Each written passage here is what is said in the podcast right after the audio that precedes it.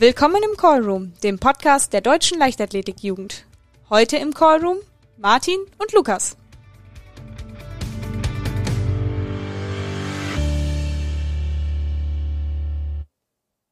Herzlich willkommen zu einer neuen Folge des Podcasts Callroom. Ich freue mich wie immer, wie jeden Monat, Martin, dass du wieder bei mir bist. Hallo. Hallo Lukas, ich freue mich auch. Ja, und Martin, was waren das für intensive letzte Wochen, die wir äh, erlebt haben in der Leichtathletik? Man wusste ja eigentlich gar nicht mehr, wohin mit sich, weil es einfach so viel zu gucken gab. Es gab ja erst die U20 EM, dann die U20 DM und dann natürlich fast schon allüberragend Olympia. Warst du auch so vor den Fernseher fixiert? Ja, bei Olympia auf jeden Fall. Da habe ich so ziemlich alles gesehen dieses Jahr. Ja. Nur in der Leichtathletik oder bist du allgemein so Sport interessiert? Ich habe mir alles angeguckt. Von Skateboardfahren über Surfen bis Bogenschießen. Ich muss auch sagen, man hatte ja auch bei Olympia immer die Phase am Anfang, wo man so ein bisschen reinkommt, wo die Leichtathletik noch nicht stattfindet, wo man mal wirklich faszinierende Sportarten sieht, die man halt nur alle vier Jahre sieht, wo man sich sonst nicht so aktiv für interessiert. Finde ich auch immer spannend. Als dann aber wirklich die Leichtathletik-Wettkämpfe angefangen haben, habe ich dann äh, mich doch hauptsächlich darauf beschränkt. Weil ich meine, du stehst halt morgens auf, dann hast du erstmal quasi zwei bis drei Stunden der, der Morgensession, also der Tokio-Morgensession, die du nachholen musst. Und dann geht's ja auch schon gegen 12, 13 Uhr weiter mit dem Live-Programm.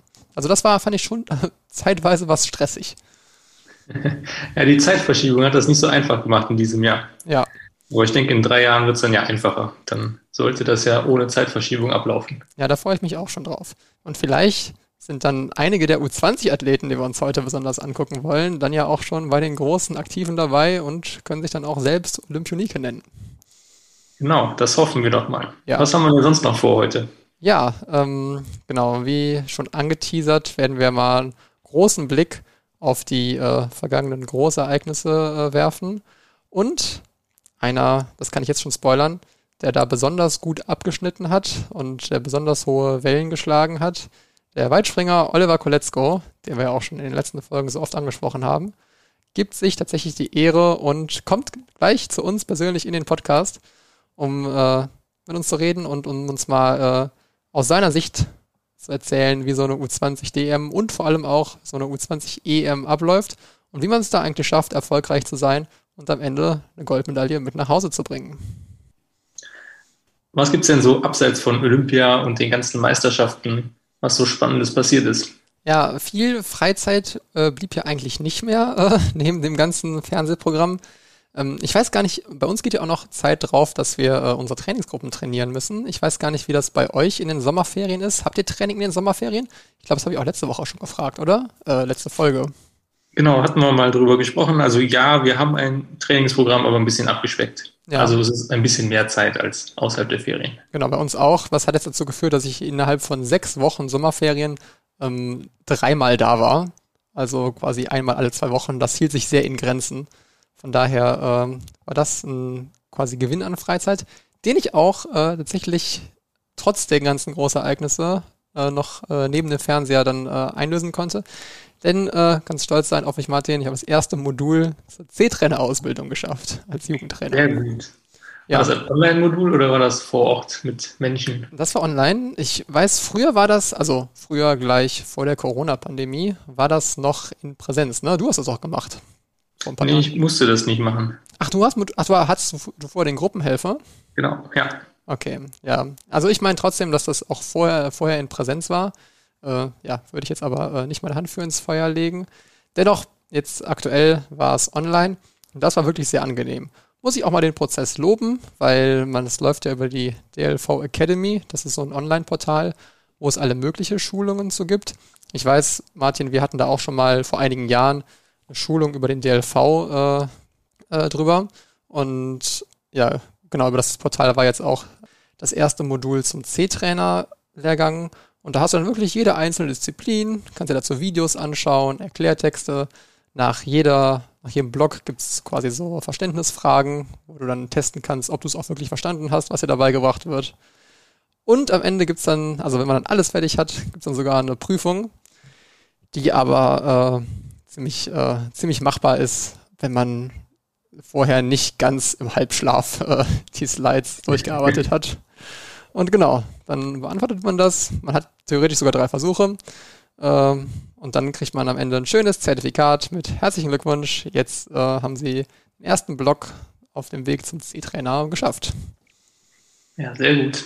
Wann geht's weiter? Ja, gute Frage. Ähm, das, äh, das hieß jetzt Grundkurs. Es fehlt noch irgendwie so der Aufbaukurs, das Aufbaumodul. Das ist dann auch, äh, glaube ich, es hat den dreifachen Umfang und ist äh, was länger. Das gibt's auch nur in Präsenz. Da kann man äh, dann wählen zwischen, glaube ich, fünf Wochenenden, die man dann in Präsenz das lernt oder in so einem einer Intensivwoche, quasi einmal sieben Tage jeden Tag. Und bis jetzt äh, bietet mein Landesverband, glaube ich, den nächsten Termin nur als äh, dieses gestückelte in fünf Wochenenden an. Mir wäre aber lieber, das äh, als ein Block innerhalb von sieben Tagen zu machen. Und deswegen habe ich mich noch nicht weitergehend angemeldet, sondern warte noch drauf, äh, dass der nächste Zeitpunkt veröffentlicht wird, wo man das in einem siebentägigen Intensivkurs machen kann. Das hast du doch damals auch gemacht, oder? Genau, ich habe das auch im Blog gemacht und die Woche fand ich total super, weil man einfach mal alles ausprobieren konnte oder alle Disziplinen mal gemacht hat und halt entsprechend auch ja, Dozenten da waren, die nichts anderes machen, als sich auf diese Disziplinen zu spezialisieren. Ja, ähm, ich meine, ich hatte schon gelesen, dass es das 2021 jetzt erstmal nicht mehr geben wird, aber dann wahrscheinlich Anfang 2022. Und äh, ja, ich habe auch ein bisschen Zeit dafür, weil dieses erste Modul von mir jetzt, das hält zwei Jahre lang. Also man hat jetzt zwei Jahre lang Zeit, das Aufbaumodul dazu zu machen. Und äh, ja, in der Zeit werde ich es auch hoffentlich hinkriegen, dann auch mir so einen Intensivkurs äh, mal auszusuchen und durchzuführen. Ja, das sollte wohl klappen. Ja, wenn du das jetzt doch noch relativ schnell machen möchtest, dein Aufbaumodul, dann kannst du auch mal außerhalb deines eigenen Landesverbands gucken. Das geht nämlich auch, dass man das in einem anderen Landesverband macht. Echt, bist du sicher? Kann ich ja auch ganz frei in Deutschland wählen. Könnte ich, wenn ich jetzt sage, oh, da gibt es nächste Woche zufällig aber ein Aufbaumodul in Sachsen, könnte ich da einfach hinfahren und dann quasi da meine Ausbildung abschließen? Wahrscheinlich musst du das abstimmen mit deinem eigenen Landesverband, aber ich zum Beispiel habe es in äh, Westfalen gemacht. Wirklich? Und ich komme ja auch aus dem Nordrhein. Und ja. hast du hast es mit dem LVN abgestimmt oder bist du einfach so nach Westfalen gefahren? Das ist schon ein bisschen her. Ich meine, ich hätte denen irgendwie eine E-Mail geschickt. Okay, ja, aber das ist ja ein Aufwand, der sich in Grenzen hält. Ja, ja danke. definitiv. Ja, also okay, dann, äh, also noch ist es ja nicht so dringend bei mir, aber wenn vielleicht die LVN-Termine mir nicht passen, dann kann ich echt mal außerhalb gucken. Ja, danke für den Tipp. Habe ich auch wieder was gelernt. Ja, aber dann kommen wir doch mal zu den zurückliegenden Großereignissen. Im letzten Podcast hatten wir ja schon ein bisschen über die U23 EM in Tallinn gesprochen. Nur eine Woche später, das heißt jetzt, wenn ihr diesen Podcast anhört, ist schon so drei bis vier Wochen her, äh, dass dann danach auch die U20 EM in Tallinn war. Da muss ich sagen, wenn ich so einen Überblick über die deutschen Ergebnisse mir anschaue, haben wir gar nicht so schlecht abgeschnitten. Bin ich eigentlich äh, sehr zufrieden mit auch gewesen als Zuschauer. Aber lass uns doch die Ergebnisse mal äh, im Einzelnen aufschlüsseln. Ähm, die allererste Medaille haben wir relativ überraschend tatsächlich äh, bei den Kugelstoßern geholt.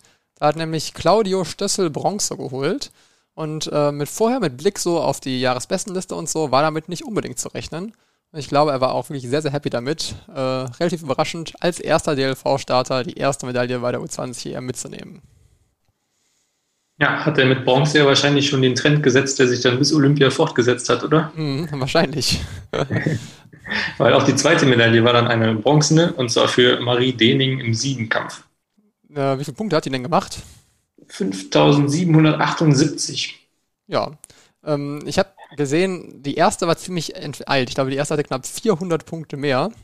Genau. Äh, und die zweite war nicht so weit weg. Genau, die zweite war relativ nah. Ja, es hat man gefühlt im Siebenkampf öfters, ne, dass da so Riesentalente schon in der Jugend äh, sich, sich zeigen. Ja, ich glaube, wir hatten in Deutschland ja auch mal eins. hatten wir nicht mal mehrere? Ich will jetzt keinem, keinem zu nahe treten. ja, ein weiteres Bronze hatten wir dann über 5000 Meter mit Bastian Rochen. Vielleicht zur Langstrecke, was mich relativ irritiert hat, ist, dass in Tallinn sowohl 3000 wie auch 5000 gelaufen wurden und halt auch noch 3000 Hindernis. Ne? Das heißt, du hast also drei, drei Hindernis und fünf. Also ich finde halt, wenn du schon drei Hindernis hast, dann ist halt 3000 und, 5, und 5000 ja wirklich sehr ähnlich. Ja, das stimmt. Wird bestimmt irgendeinen Grund haben, warum die es so ins Programm genommen haben, aber fand ich trotzdem ein bisschen komisch. Weil man auch nachher, wenn man sich die Starterfelder anschaut, gesehen hat, dass quasi einfach alle guten Langstreckenläufer sich halt verteilt haben auf 3000 und 5000 Meter. Also auch Leute, die jetzt einfach, die ich klassisch in die 5000 gesteckt hätte, haben halt dann 3000 gemacht. Wahrscheinlich, weil sie da bessere Medaillenchancen für sich gesehen haben. Ist ja auch logisch, würde ich ja auch so machen. Ähm, ja, aber äh, habe ich selten gesehen bei so einem großen internationalen Wettkampf, dass halt 3000 und 5000 angeboten wurden. Hm. Na gut, aber wir haben ja schließlich über die 3000 dann mit Yassin Mohammed auch noch eine Medaille geholt und zwar dann eine silberne. Genau, das ist genau der Split, den ich äh, so meinte eben. Das ist so ein Yassin Mohammed hätte ich halt auch eher über die 5000 erwartet. Ist ja auch die Strecke, die ja bei der DM gelaufen ist, wozu wir vielleicht gleich noch kommen. Ähm, aber genau, da gab es halt dann die 3 im Angebot, ist ja die 3000 erfolgreich gelaufen und ja, es scheint auch die richtige Entscheidung gewesen zu sein, wenn er dann EM Silber mit nach Hause gebracht hat. Sieht so aus. Ja. Ja, dann gab es auch tatsächlich die erste Goldmedaille und zwar im Stabhochsprung für Sarah Vogel mit 4,30 Metern.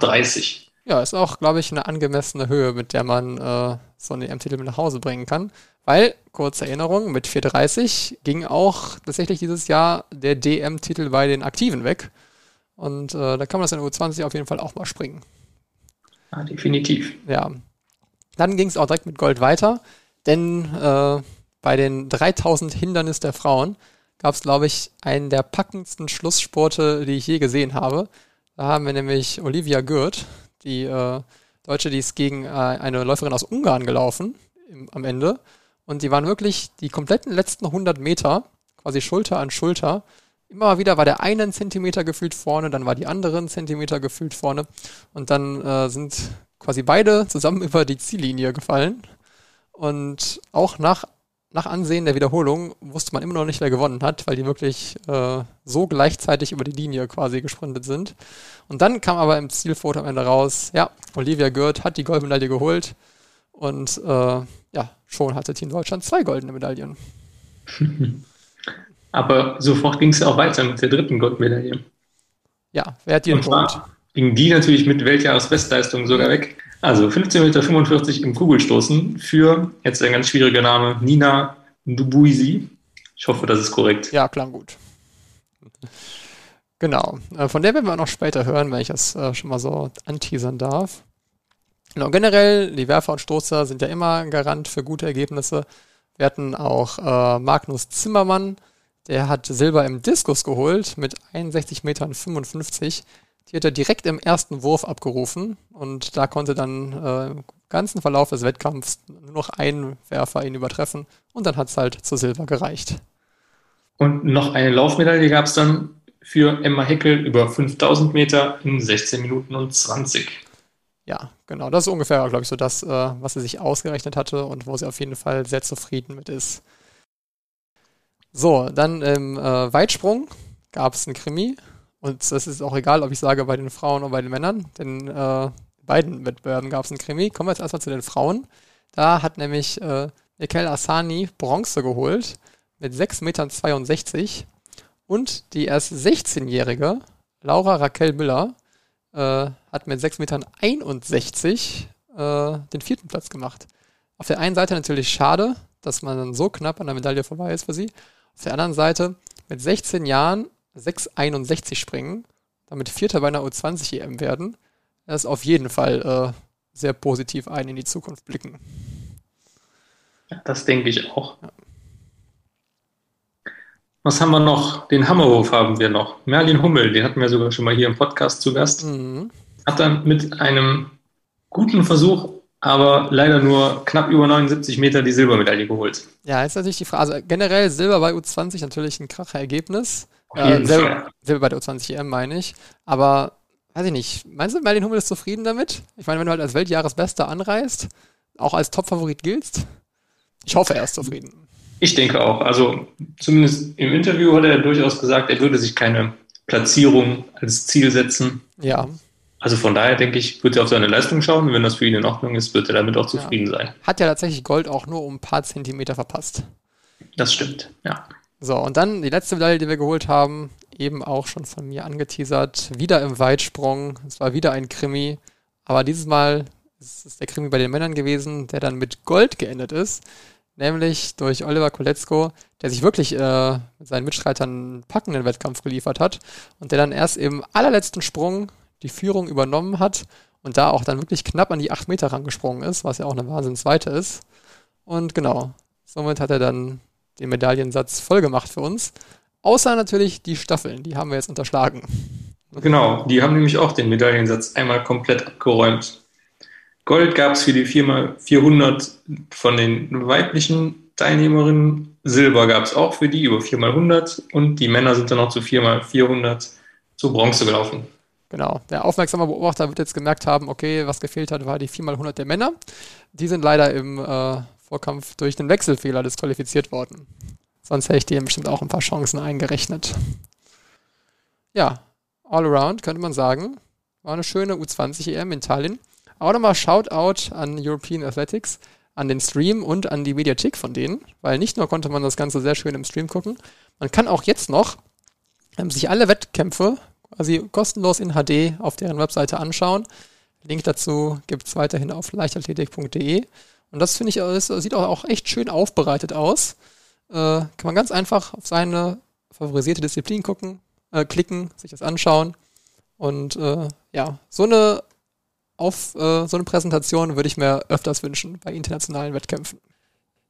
Ja, ähm, damit war Tallinn dann zu Ende, aber an Großereignissen äh, war damit ja erst der Auftakt gemacht, denn kurz nach Tallinn gab es ja dann die Jugend-DM in Rostock und vielen Athleten ja auch schon sehnsüchtig herbeigesehnt, in so einem Jahr wie diesem, wo es nicht so viele Wettkämpfe gab.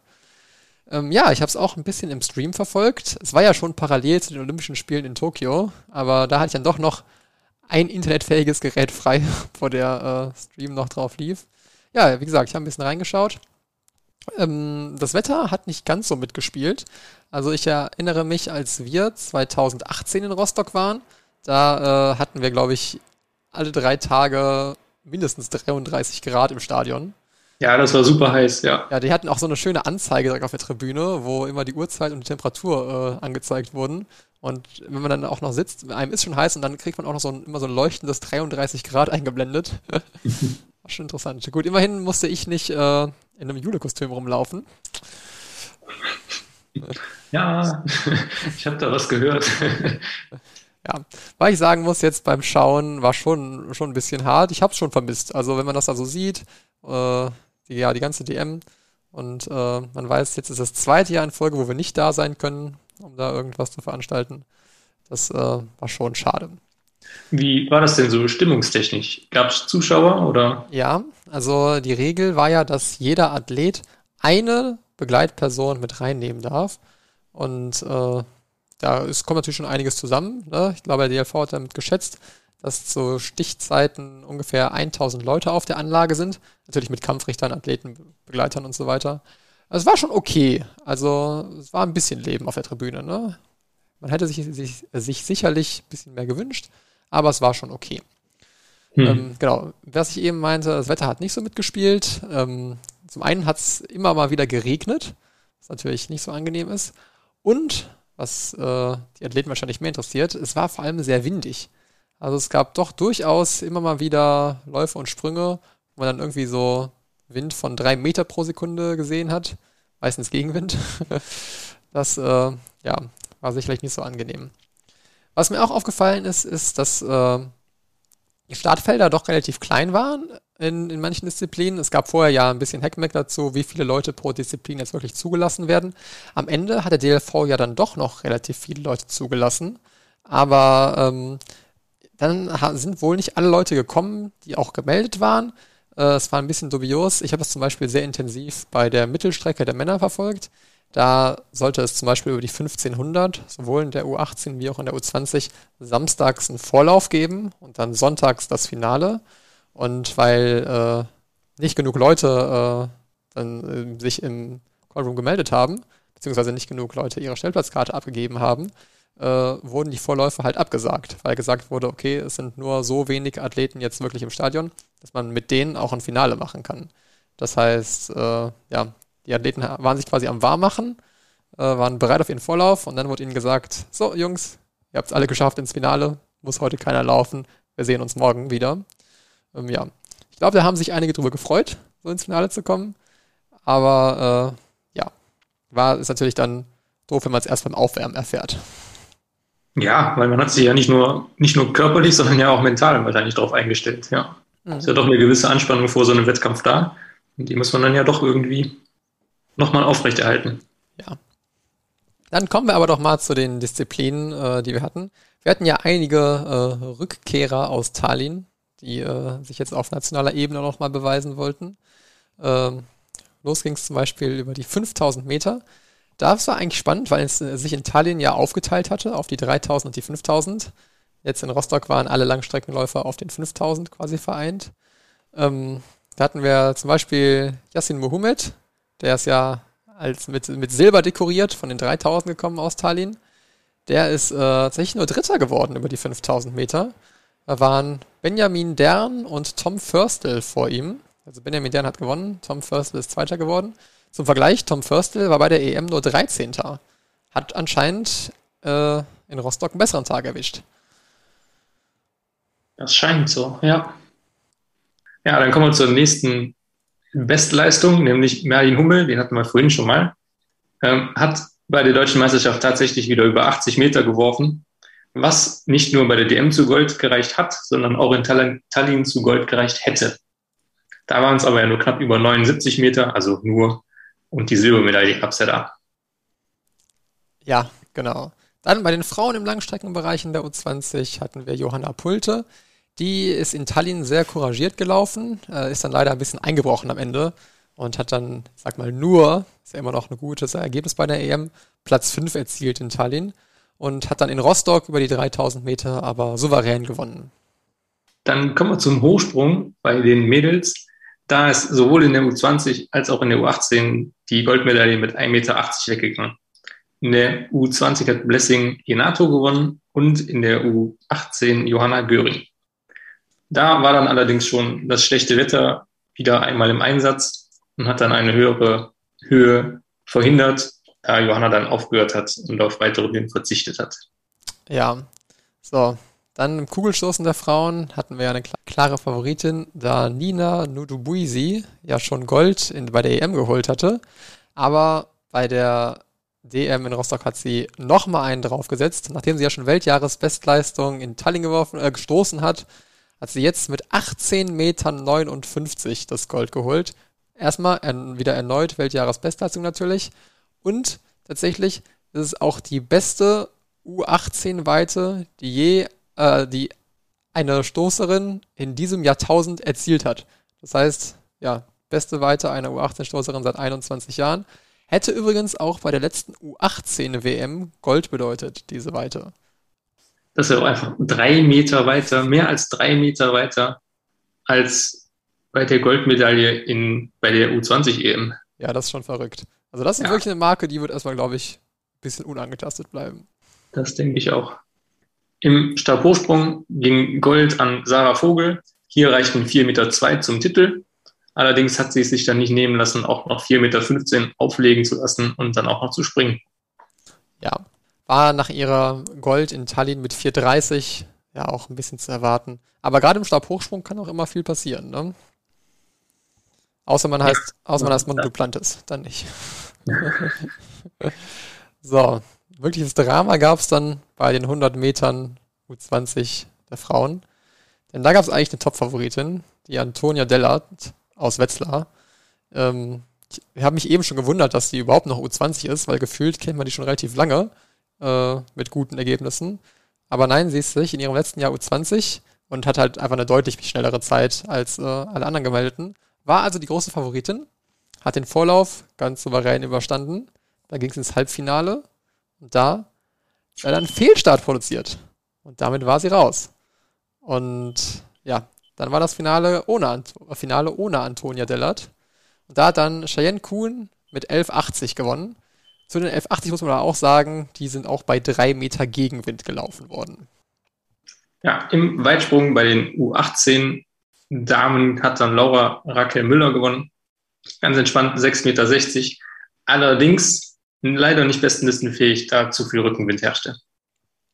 Ja, aber äh, dass die einfach konsistent für Weiten abruft mit ihren 16 Jahren, ne? ziemlich crazy. Ja, das ist eindeutig, ja. Ja. Ja, im Kugelstoßen äh, hatten wir den Steven Richter. Der war in Tallinn relativ enttäuscht, ist in Tallinn als Führender der Weltjahresbestenliste angereist und äh, konnte da seine Leistung leider nicht, äh, nicht abrufen und hat sich dann aber in Rostock äh, quasi ja, dafür gerecht, er hat eine Wiedergutmachung betrieben und äh, hat da dann äh, mit ziemlichem Abstand gewonnen. Ja, dann haben wir noch den einen der, wie viel sind es sogar, drei Doppelpacker, die sozusagen zwei Titel geholt haben. Und zwar ist das James Adebola, der das erste Mal unter 21 Sekunden auf 200 Meter geblieben ist und nicht nur die 200 damit gewonnen hat, sondern auch, die, auch noch die 100 Meter in der U20. Da ist man schon so ein Sprintkönig eigentlich, ne? Wenn du auf einem Meeting 100 und die 200 gewinnst, das ist schon nice. Ja, das auf jeden Fall. So, ähm, 100 und 200 zu dubeln ist ja noch, ich sag mal so, der, äh, der relative Standard. Ein eher ungewöhnliches Double hat uns dafür in Rostock Lara Noel Steinbrecher präsentiert. Sie hat nämlich Gold geholt über 200 und über 400 Hürden. Natürlich, äh, also meine erste Frage ist, warum sie nicht 200 und 400 flach macht, weil das wäre ja irgendwie näher aneinander. Wahrscheinlich ist sie aber eher 400 Hürdenläuferin, die auch nochmal die 200 ausprobieren wollte. Schwer zu sagen. Also ich weiß, in Tallinn hat sie tatsächlich Gold mit der 4x400 Staffel geholt. Also da scheint sie dann auch 400 flach gelaufen zu sein. Ähm, ja, scheint sehr talentiert zu sein auf äh, vielen Strecken. Gut, dann haben wir noch, also nach diesem ungewöhnlichen Double kommen wir zu einem mindestens genauso ungewöhnlichen Double. Wir hatten sie ja gerade schon mal im Weitsprung mit 6,60 Metern. Sie hat natürlich auch die 100 Meter gewonnen, Laura Raquel Müller, in 11,81. Ja. Das heißt, sowohl Weitsprungsieg als auch Sprintsieg ging an sie. Ja, das ist ja auch irgendwie, Malaka Bihambo macht das ja auch manchmal, ne? Dass sie Weitsprung macht und dann irgendwie nachher auf dem Meeting noch über die 100 Meter antritt. Ja, das ist genau, dass es gemacht wird auf jeden Fall, aber dass man damit in beiden Disziplinen bei einer deutschen Meisterschaft vorne liegt, ist natürlich schon. Das stimmt, ist ja nicht irgendein Dorfmeeting. Nicht irgendein Dorfmeeting, über das wir hier sprechen, sondern schon die deutsche Meisterschaften, ne? Genau. Ohne ja. Frage. Ja. So, und dann haben wir noch einen letzten Wettkampf, über den wir reden müssen. Es ist natürlich der Weitsprung der Herren mit äh, dem Goldspringer von Tallinn, Oliver Kolecko, ist als großer Favorit angereist, äh, ist in Tallinn ja 7,98 Meter gesprungen. Knapp schon an der 8-Meter-Marke gekratzt. Ähm, ja, in seinem ersten Jahr U20 ist er nach Rostock gekommen und hat da auch relativ souverän gewonnen ähm, mit 7,76 Metern. Man kann nicht, nicht jeden Tag knapp in die 8-Meter-Marke ranspringen. Aber trotzdem, nach so einem großen Erfolg äh, nochmal die Spannung hochzuhalten und nochmal die Leistung dann auch äh, bei der Jugend-DM abzurufen, auch auf jeden Fall eine gute Sache. So, und jetzt haben wir schon über ihn geredet. Und was immer noch besser ist, als über jemanden zu reden, ist doch eigentlich mit, jemande, mit jemandem zu reden, oder? Eindeutig. Dann lass uns doch mal versuchen, ob wir den Oliver in den Podcast bekommen.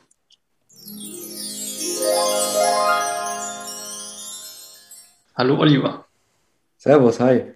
Ja, hi auch von mir. Ja, freut mich, dass wir äh, dich haben äh, hier in diesem Podcast. Ist auf jeden Fall äh, für uns schon eine kleine Ehre, so jemand äh, wie dich gerade mit einer Goldmedaille aus Tallinn zurückgekehrt, äh, so jemanden dann im Podcast zu haben. Ähm, erstmal, äh, was mich gerade interessieren würde, ist, wo stehst du eigentlich in der Saison? Jetzt ist die Jugend-DM ja vorbei.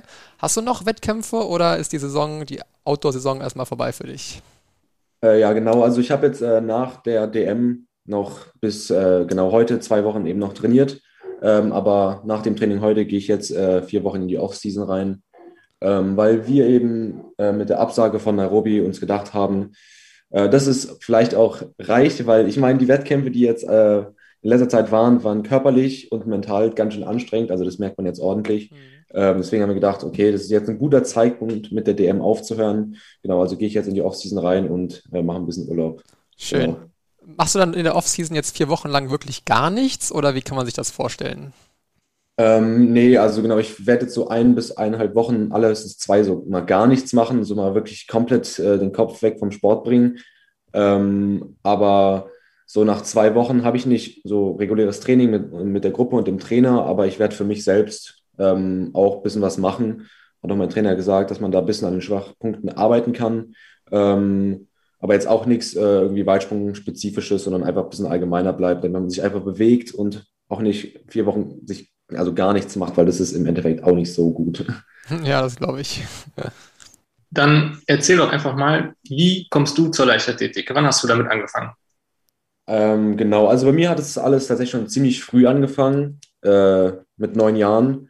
Ähm, und wie ich dazu gekommen bin, war eigentlich äh, relativ einfach, sage ich mal. Also in der Grundschule, da kennt man, also jeder äh, Schüler kennt ja die Bundesjugendspiele. Mhm. Ähm, und da war es halt eben so, oder auch im normalen Sportunterricht, dass die Lehrer halt irgendwann äh, auf mich zugekommen sind und gesagt haben, hey, äh, du kannst irgendwie äh, besser springen oder man merkt, du bist schnell und es macht dir Spaß und alles.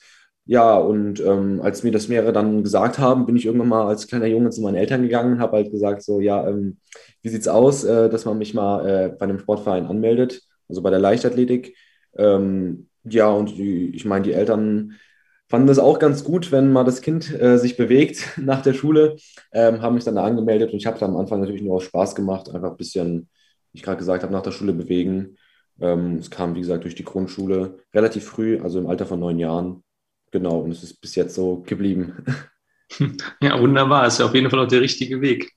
War denn dann von Anfang an klar, dass du besonders gut springen kannst? Oder hast du da später erst deine Vorliebe für entdeckt? Ähm, also von Anfang klar war es mir auf gar keinen Fall. Also ich habe am Anfang auch eher so, es war ja eher so ein spielerisches Training, würde ich sagen. Da hat man ja noch nicht wirklich irgendwie was spezifisch in Sprint oder Weitsprung oder sonst irgendwas gemacht. Es wurde mir erst so richtig klar in dem Alter von 13, 14, ähm, wo man dann halt auch im, sag ich mal, im Mehrkampf hat ja jeder so äh, angefangen oder einige. Ähm, und da hatte man ja so seine Favorites, ähm, wo man sich halt einfach am meisten drauf gefreut hatte. Bei mir war es dann irgendwann halt mit der Zeit der Weitsprung und Hochsprung vor allem. Ähm, und ja, auf die äh, längeren Läufe hatte ich dann eher weniger Lust. Wie so viele. Ja, genau, genau. Also das ist ja eher typisch, dass man nicht so wirklich Lust auf den Langlauf hat. Ähm, von Hürden und Sprint war ich auch nicht so wirklich dann überzeugt, sage ich mal. Ähm, und war da schon ein bisschen so, okay, Weitsprung macht mir am meisten Spaß und besonders wenn man dann auch sieht, okay, es funktioniert, dann ist der Spaßfaktor noch ein bisschen höher, würde ich sagen. Ähm, und ja, wie gesagt, mit 13, 14 wurde mir dann so klar, okay, Weitsprung bzw. Springen ist das, was ich am äh, meisten mag. Mhm. Also der ganz klassische Weg haben wir jetzt schon von ganz vielen, eigentlich von allen unseren Interviewgästen gehört. Halt genau. breit angefangen über den Mehrkampf oder im Jugendalter und dann später spezialisiert. Ja. Genau, also ist relativ typisch, würde ich sagen, ja. Ja, dann kommen wir doch mal zu deinem aktuellen Training. Also wenn jetzt nicht gerade Off-Season ist, wie viele Trainingseinheiten hast du denn so in der Woche? Also ich habe insgesamt äh, vier reguläre Trainingseinheiten, also mit meinem Trainer und der Gruppe zusammen. Und eine habe ich dann auch so zu Hause in eigener Regie, aber die ist halt eher ein bisschen konservativer, das heißt so ein bisschen Beweglichkeit, äh, Stabis, aber das dann halt zu Hause. Ist auch kein, kein großer Aufwand, nur ein bisschen was, aber sonst vier reguläre Einheiten. Vier klingt jetzt gar nicht so viel. Wie lang geht denn dann eine Trainingseinheit? Kommt drauf an, äh, wie groß dann die Gruppe gerade ist oder wie, wie viel Zeit wir uns zwischen den Übungen lassen. Ähm, zwischen zwei und drei Stunden, würde ich sagen. Also kommt eben darauf an, welcher Trainingsinhalt es äh, auch gerade dran ist. Mhm. Und jetzt bist du ja äh, noch im ersten Jahr U20. Das heißt, ich nehme an, du gehst noch zur Schule, ne? Ja, genau. genau. Ja. Wie kannst du das vereinbaren? Weil äh, vier Trainingseinheiten ist zwar noch, ein bisschen Luft, aber gerade wenn es dann auch ein bisschen länger geht, kann es ja auch schon mal in Konflikt mit der Schule kommen, oder? Ja, schon. Also es ist schwierig, auf jeden Fall, das alles so unter einen Hut zu bekommen, damit es auch wirklich zeitlich passt und man beides auch äh, hinbekommt, weil man kann ja nicht das eine vernachlässigen, würde ich sagen, oder man will es auch ungern. Das ist dann halt eben der Vorteil, dass meine Schule mich da relativ gut unterstützt, dass die äh, mich auch äh, in gewissen Punkten einfach entlasten und auch sozusagen einsehen, dass äh, der Sport mir wichtig ist und dass ich da auch sozusagen äh, meine Zukunft mit verbringen möchte. Ähm, und ich versuche halt alles, was ich jetzt irgendwie an schulischen Dingen erledigen muss, sofern es möglich ist, vorm Training zu machen und halt nicht nach dem Training, weil nach dem Training äh, hat man nicht so wirklich Lust, noch was für die Schule zu machen. Oder halt an den freien Wochenenden. Da versuche ich halt alles so gut wie möglich zu machen, damit ich halt unter der Woche dann nicht mehr zwischen Training und Schule den Stress habe, weil das ist dann zeitlich kritisch und äh, anstrengend auf jeden Fall. Ja, aber das heißt, du bist jetzt nicht auf einem besonderen Sportinternat oder so, weil sowas haben wir auch ab und zu mal. Äh, nee, ich bin auf einer ganz normalen äh, Gesamtschule mhm. ähm, und nicht auf dem Sportinternat. Also ich habe es mal in Erwägung gezogen, aber irgendwie hat es mir dann nicht so wirklich gepasst mit dem Allgemeinen und dann habe ich mich doch für die normale Schule bei uns entschieden und ich bin da äh, relativ glücklich, würde ich sagen, ja. Ja, du hast ja gesagt, die kommen dir auch ein bisschen entgegen. Wie genau äußert sich das? Kannst du da irgendwie mal Hausaufgaben schieben oder wie kann man sich das vorstellen? Nee, also ich habe tatsächlich das Glück bei den Lehrern, dass die äh, an sich nicht viele Hausaufgaben aufgeben. Ah. Das ist äh, schon mal der große Vorteil, würde ich sagen. Das hat man auch nicht äh, immer, aber im größten Teil, äh, wenn ich manchen Lehrern sage, ja, hey, wie sieht's aus? Kann ich heute vielleicht mal zehn Minuten früher gehen, damit ich es pünktlich zum Training schaffe? Besonders wenn es so die Randstunden, zehnte, elfte oder achte, neunte Stunde sind, da sind die meistens, ja komm, kannst durchgehen, weil die zehn Minuten machen denen dann meistens auch nichts aus. Aber wo sie meistens, also die größte Unterstützung geben, ist, was so äh, Trainingslager angeht, weil sie mich da auch gerne freistellen für die äh, bestimmte Zeit. Natürlich, die schulischen Noten müssen stimmen, und auch einigermaßen gut sein. Also ich kann jetzt nicht komplett schlecht in der Schule sein und dann immer sagen, ich bin viermal im Jahr weg für ein paar Wochen. Also solange das äh, einigermaßen in Ordnung ist, stellen die mich auch gerne frei und genauso unterstützen die mich zum größten Teil das ganze Jahr über. Ja, sehr cool, wenn die Schule da so Verständnis für hat und dann einen auch so ein bisschen fördert. Auf jeden Fall. Jetzt warst du ja in Tallinn. War das noch während der Schulzeit oder waren da schon Ferien? Also das war auch noch äh, während der Schulzeit, also äh, in der letzten Schulwoche. Ähm, aber dann waren wieder genau dasselbe Spiel, dass man halt, da wir es ja schon ein bisschen früher wussten, haben wir halt einen Antrag gestellt und dann äh, haben die mich eben für den Zeitraum freigestellt, ja. Okay, und wie lange warst du jetzt da insgesamt? Also mit Anreise und bis zum Wettkampf und nach Hause wieder? Aber tatsächlich weiß ich es gar nicht so genau. Ich glaube, es waren sechs Tage oder eine Woche, also sechs, sieben Tage insgesamt ähm, halt inklusive Anreise und Vorbereitung und Wettkampf bis, glaube ich, ja, sechs Tage, soweit ich mich richtig erinnere. Ist dann da das ganze Team so zusammen angereist oder war das dann auch mehr oder weniger individuell? Also jetzt bei Olympia hat man ja mitgekriegt, da war das ja sehr individuell und die, gut, Corona-bedingt, mussten ja relativ schnell nach ihren Wettkämpfen noch wieder nach Hause. Wie war das da? Ähm, also wir sind schon in Gruppen gereist, aber es waren zwei Gruppen, einfach weil es von den Flügen sonst nicht gepasst hat, weil irgendwie wenige Sitzplätze verfügbar waren. Also mussten wir in zwei relativ großen Gruppen zwar fliegen, aber trotzdem als Team. Ähm, und es war jetzt nicht so wie bei Olympia, dass wir zwei Tage oder einen Tag nach unserem Wettkampf direkt nach Hause reisen mussten. Ähm, es gab zwei, nee, drei Rückflüge, die man dann nehmen konnte. Ich hatte natürlich Pech, ich musste sofort den ersten nehmen. Das war ein Tag nach meinem Wettkampf. Aber ähm, sonst ist man da auch immer drei, vier Tage länger geblieben und ist auch wieder als Team zurückgeflogen. Also es war jetzt nicht so, dass irgendwie kleine Gruppen geflogen sind, weil es waren immer Gruppen von mindestens 20 äh, Leuten und aufwärts. Mhm. Wie muss man sich denn die Unterbringung da vorstellen? Ist das so eine Art kleines olympisches Dorf oder sieht man die anderen Nationen da sozusagen, wenn man da wohnt, überhaupt nicht? Oder? Also äh, es ist jetzt auf jeden Fall nicht wie so ein olympisches Dorf. Also es sind ganz normale Hotels, die sich in der Stadt befinden ähm, die dann halt als Athletenhotels festgelegt wurden. Man sieht die anderen Nationen auf jeden Fall, also die, die auch im Hotel äh, dabei sind oder auf den Aufwärmplätzen und Trainingsstadien, sieht man die anderen Nationen auf jeden Fall. Ähm, und auch, wenn man mal äh, beim Hotel halt essen ist, da sieht man die anderen Nationen oder wenn man äh, im Vorhof ein bisschen äh, rumhängt oder im Flur, da gab es ja auch äh, Tischtennis, Tischkicker, da haben wir auch öfter mit den anderen Nationen ein bisschen äh, Kontakt gehalten. Ich meine, darum geht es auch ein bisschen, würde ich sagen, ähm, also man hat da auf jeden Fall auch schon gut was mit, von den anderen Nationen mitbekommen. Mhm. Dann hast du ja eben schon angesprochen, dass Nairobi dieses Jahr abgesagt worden ist. Mhm. Das war ja wahrscheinlich schon eigentlich so das größte Ziel oder der größte Traum für dieses Jahr, oder? Also es war einer der großen Ziele, würde ich sagen. Also das, das, das erste Ziel war natürlich die EM, aber man hat auf jeden Fall im Hinterkopf das zweite riesige Ziel, weil eine WM ist natürlich schon nochmal für den Kopf oder auch generell nochmal eine, ein Level höher. Ähm, das war das größte Ziel auf jeden Fall, da äh, teilzunehmen und auch da was Gutes zu erreichen. Aber ähm, leider ist es, wie gesagt, für uns äh, nicht möglich, dort anzutreten. Ja, dann äh, haben wir uns ja dem Wettkampf in Tallinn dann genähert und da würde mich interessieren, was denn deine Erwartungen vorher waren als Weltjahresbester. Also äh, gewisse Erwartungen hat man immer an sich selbst, würde ich sagen. Mhm. Also ich hatte jetzt keine bestimmten Weiten im Kopf oder auch keine direkte Platzierung. Also mein Traum war es auf jeden Fall, eine Medaille zu machen. Ähm, besonders wenn man mit einer guten Vorleistung anreist, möchte man diese natürlich auch präsentieren. Und ich bin dann auch mit der Einstellung auf jeden Fall reingegangen, so dass ich unbedingt eine Medaille holen möchte.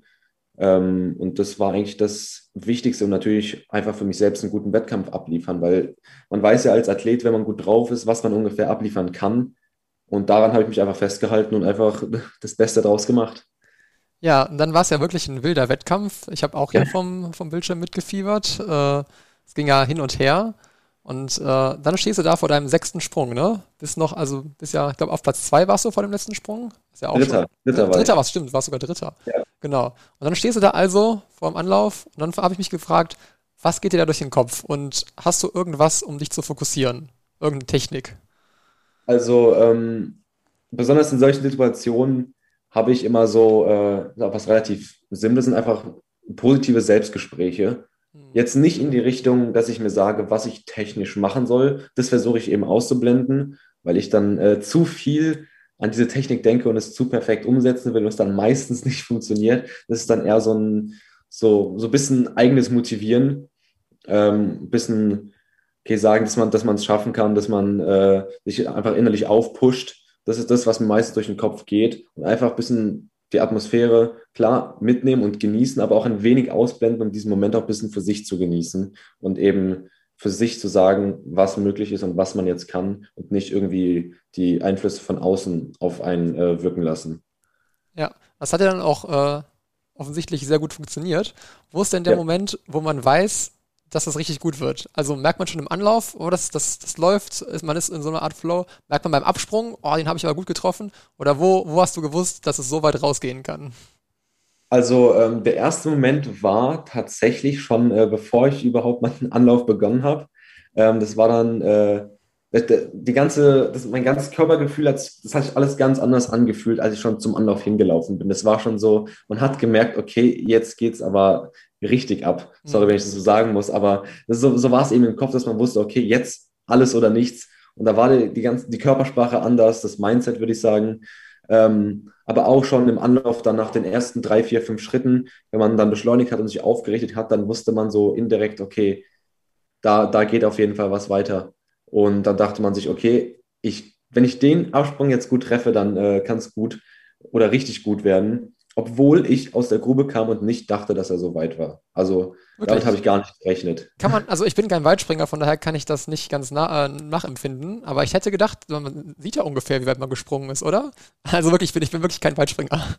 Alles gut, äh, kein Problem. Klar, man sieht äh, der, an der Anzeigetafel, also an der, diesen, äh, diese Barriere, die da am Rand steht, okay, wo das ungefähr hingeht, aber äh, ich stand halt eben nicht ganz äh, parallel dazu, also sah ich das ein bisschen verzerrt und ich dachte, der wäre deutlich kürzer gewesen. Und klar, er, der Sprung hat sich anders angefühlt, aber jetzt nicht, dass ich mir dachte, okay, wow, der, der könnte richtig weit sein, ähm, sondern also das anders, was ich damit meine, das war, das war positiv, weil der technisch einfach so war, wie ich das noch nie gesprungen bin. Ja. Und deswegen hat es sich vielleicht in dem Moment auch komisch angefühlt, weil es nicht das ist, was ich kenne. Ähm, aber irgendwann, als ich dann kurz ein bisschen drüber nachgedacht habe und dann auch äh, zur Coaching Zone parallel auf die Weite gucken konnte, wusste ich, okay, ich, also ich konnte jetzt nicht sagen, okay, der geht über eine 95, das wusste ich jetzt nicht, aber ich wusste, der war gut. Nur wie gut, äh, das musste man dann halt abwarten. Ja, und genau, dann hat es ja für Gold gereicht. Und äh, ja, Ja. ich nehme an, dann äh, war die Freude riesengroß. Also die Freude war auf jeden Fall riesengroß, aber ich wusste, ich habe ja noch zwei Springer nach mir. Stimmt. Ähm, die, die sind ja beide noch nach mir gesprungen, weil die ja äh, bis im Endkampf die ganze Zeit vor mir waren. Ja. Und klar, man hat sich gefreut, weil auch eine PB in so einem Moment abzuliefern, ist trotzdem, äh, da freut man sich trotzdem mega drüber. Aber im Hinterkopf war natürlich, okay, die sind davor schon gut gesprungen und die können auch nochmal gut springen. Also das war auf jeden Fall nicht auszuschließen. Deswegen habe ich mich ein bisschen zurückgehalten. Also im ersten Moment direkt Freude und alles rausgelassen. Fast alles, würde ich sagen. Aber dann musste man sich ein bisschen zurückhalten, weil, wie gesagt, man weiß nicht, was da jetzt noch bei denen passieren kann. Genau. Und die zwei Minuten, die man noch wartet, fühlen sich wahrscheinlich an wie zwei Stunden, oder? Auf jeden Fall. Also das Erste und Schlimmste war, dass sie so lange mit der Anzeigetafel gebraucht haben, bis die Weite darauf Mhm. produziert wurde. Das war schon, das war schon der erste Punkt, wo ich mir dachte, okay, das fühlt sich ganz schön lang an. Und bis die beiden mit den Sprüngen dann fertig waren, das war auf jeden Fall, das war eine Folter, weil man die ganze Zeit wissen wollte, wa- was jetzt wirklich los ist und welche Platzierung es jetzt noch ist. Genau, für alle, die jetzt vielleicht nicht so dabei waren, ich fasse es nochmal zusammen. Letztendlich hattest du 7,98 Meter und hast damit äh, dann doch äh, klar gewonnen. Ich glaube, der danach hatte 7,93. Genau, 7,93 genau. oder 7,91. Der genau, ja, ja, absolut prima. Dankeschön. Ja. Dann kam ja relativ unmittelbar danach ein weiteres Highlight, und zwar die deutsche Meisterschaft. Genau. Da bist du ja auch in die Start gegangen. Ist das etwas anderes, wenn man im Prinzip mit der Goldmedaille dahin kommt und im Prinzip weiß, ich bin der große Favorit, alle schauen auf mich. Ist das ein anderer Druck oder ist da überhaupt Druck? Oder machst also, du wieder Druck? Ich würde, also ich selbst mache mir keinen Druck, aber ich würde mal sagen, so eine gewisse Art an Druck ist immer da, weil man genau weiß, man, man fährt da als Favorit hin und die Leute erwarten ja auch irgendwie ein bisschen was. Also, und man will sich auch selbst gut präsentieren. Mhm. Also, ähm, das Gefühl, da Australien mit der Goldmedaille anzureisen, ist ein mega gutes Gefühl. Ähm, und ist auch nochmal so eine extra Motivation, würde ich sagen, dass man eben weiß, okay, ich bin gut drauf und ich kann auch gut springen.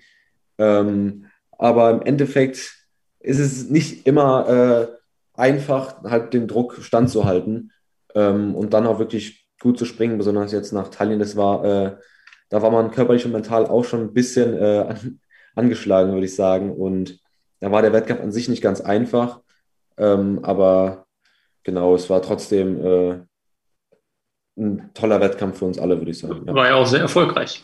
Ja, stimmt. Ja, vielleicht noch eine Interessensfrage. Es gibt ja, gab jetzt in Tokio viel Diskussion um so futuristische Spikes und so, dass viele wie Carbonplatten haben. Gerade bei den Läufern und Sprintern war das ja ein Thema. Hast du da schon mal was beim, beim Springen von gehört? Gibt es Weit- oder Dreispringer, die irgendwie mit Carbon-Schuhen anfangen zu springen? Ähm, also von Carbon habe ich da bei Weitsprungschuhen noch nichts mitbekommen. Also das Einzige, was halt jetzt wirklich, sag ich mal, äh, das Beste in Anführungszeichen auf dem Markt ist, sind diese neuen Nike-Schuhe. Die haben ja auch die neue, äh, ich kenne mich da jetzt nicht aus, sorry, also was auch immer die jetzt da, da genau eingebaut haben mit diesen verschiedenen drei Platten, die da übereinander liegen. Ja. Ähm, das ist das Einzige, was man wirklich mitbekommen hat. Ähm, das ganze neue Nike-Sortiment, aber von Carbon weiß ich noch nichts. ja, schauen wir mal, was die Zukunft so bringt. Genau. Und was, was das Reglement so bringt. Ja, genau, was demnächst wieder verboten wird. Ja, ja genau. Jetzt haben wir ja so ziemlich deinen, deinen aktuellen Status einmal erfasst. Wie sieht es denn aus mit der Zukunft? Welche Ziele hast du so? Ähm, dann erstmal die Frage, eher nahe Zukunft oder eher die ferne Zukunft? Beides. Okay, also in der nahen Zukunft würde ich sagen, wenn ich mal vom nächsten Jahr spreche, ist auf jeden Fall die äh, WM, die für die U20er nochmal ansteht für die beiden Jahrgänge, die dann in Kolumbien stattfinden und sofern es möglich ist, bei den Erwachsenen die, M, die EM in äh, München mitzumachen. Es wäre eine Riesenehre, dort wirklich starten zu können. Ähm, und als langfristiges Ziel erstmal an allererster Stelle natürlich gesund bleiben. Ähm, das ist äh, A und O. Und dann natürlich äh, Olympia. Das ist, glaube ich, ein Traum von jedem Athleten, dort wirklich mal äh, zu starten und teilzunehmen. Natürlich Paris ist so, was am nächsten ist. Ähm, aber man muss natürlich schauen, wie sich das alles in den äh, nächsten drei Jahren entwickelt. Das kann man jetzt schlecht sagen. Aber man muss natürlich erstmal gucken, dass man bis dahin gesund bleibt und dann kann man auf jeden Fall äh, nochmal das Ziel genauer anpeilen. Jetzt ist es noch ein bisschen fern, aber im Hinterkopf ist es auf jeden Fall drin. Ja, wunderbar. Und dann natürlich noch die Frage, wenn du jetzt fertig bist mit der Schule, wie geht es denn dann weiter? Was hast du oder hast du schon eine Idee? Also da ich meinen Sport auch nach der Schule natürlich äh, so gut wie möglich ausleben möchte in äh, als, was heißt Vollzeit, aber natürlich, dass ich alle Trainingseinheiten komplett wahrnehmen kann, ist mein erster Gedanke etwas in Richtung äh, Bundespolizei oder Bundeswehr, ähm, um dort eben die, in die Sportfördergruppen zu kommen und auch die bestimmte äh, Förderung zu erhalten, damit ich meinen Sport ausleben kann. Aber ähm, ich habe ja noch zwei Jahre Schule und vielleicht ändert sich ja in den Jahren noch was, was ich irgendwie machen möchte unbedingt. Aber das ist bis jetzt so das, was ich wirklich anpeile. Ja, klingt auch nach einem soliden Plan, würde ich sagen. Genau. Dann kommen wir jetzt zu unserer Rubrik. Fünf Fragen an. Oliver Koletzko. Bitte. Was ist deine Lieblingssportart außerhalb der Leichtathletik? Basketball. Was ist dein Lieblingsessen? Ähm, schwierig, aber ich würde Pizza sagen. Wer oder was ist dein Vorbild? Ähm, hab kein genaues, aber Mike Paul. Wenn du eine Superkraft haben könntest, welche wäre das? Ähm, unsichtbar sein. Welchen Film oder welche Serie gefällt dir am besten? Puh, Prison Break. Ja, das war's schon. Dann ja, ist unser Interview am Ende. Dann äh, wünschen wir dir alles Gute für deine Zukunft. Dann hoffen wir stark, dass wir Danke. dich nächstes Jahr in München und in drei Jahren vielleicht in Paris sehen. Dankeschön. Hoffen wir es mal. Ja. Und Dann äh, erstmal vielen lieben Dank, dass ich da sein durfte. ja, sehr gerne. Sehr gefreut. Und ja, dann wünschen wir dir noch einen schönen Tag und bis dann. Ja. Tschüss. Euch auch. Ciao. Ja, vielleicht sehen wir ihn ja wirklich nächstes Jahr dann in München. Ja, wäre schön. Äh, Stichwort München, äh, da wir ja hier im Podcast auch immer ein bisschen auf äh, ehrenamtliche hin äh, Tätigkeiten hinweisen möchten. Man kann sich für die EM in München äh, mittlerweile als Volunteer bewerben. Ich kann das sehr empfehlen. Also ich persönlich habe mich schon beworben. Ich äh, kann auch sagen, ich war Volunteer 2018 in Berlin und äh, das ist echt eine coole Erfahrung. Man kommt echt, je nachdem, wo man dann eingesetzt ist, ganz nah ran an die Wettkampfstätten, an die Sportler. Ja, ich könnte jetzt ganz viel darüber erzählen, mache ich vielleicht nochmal an anderer Stelle. Für alle, die es jetzt schon wissen wollen, könnt ihr euch gerne im Internet informieren.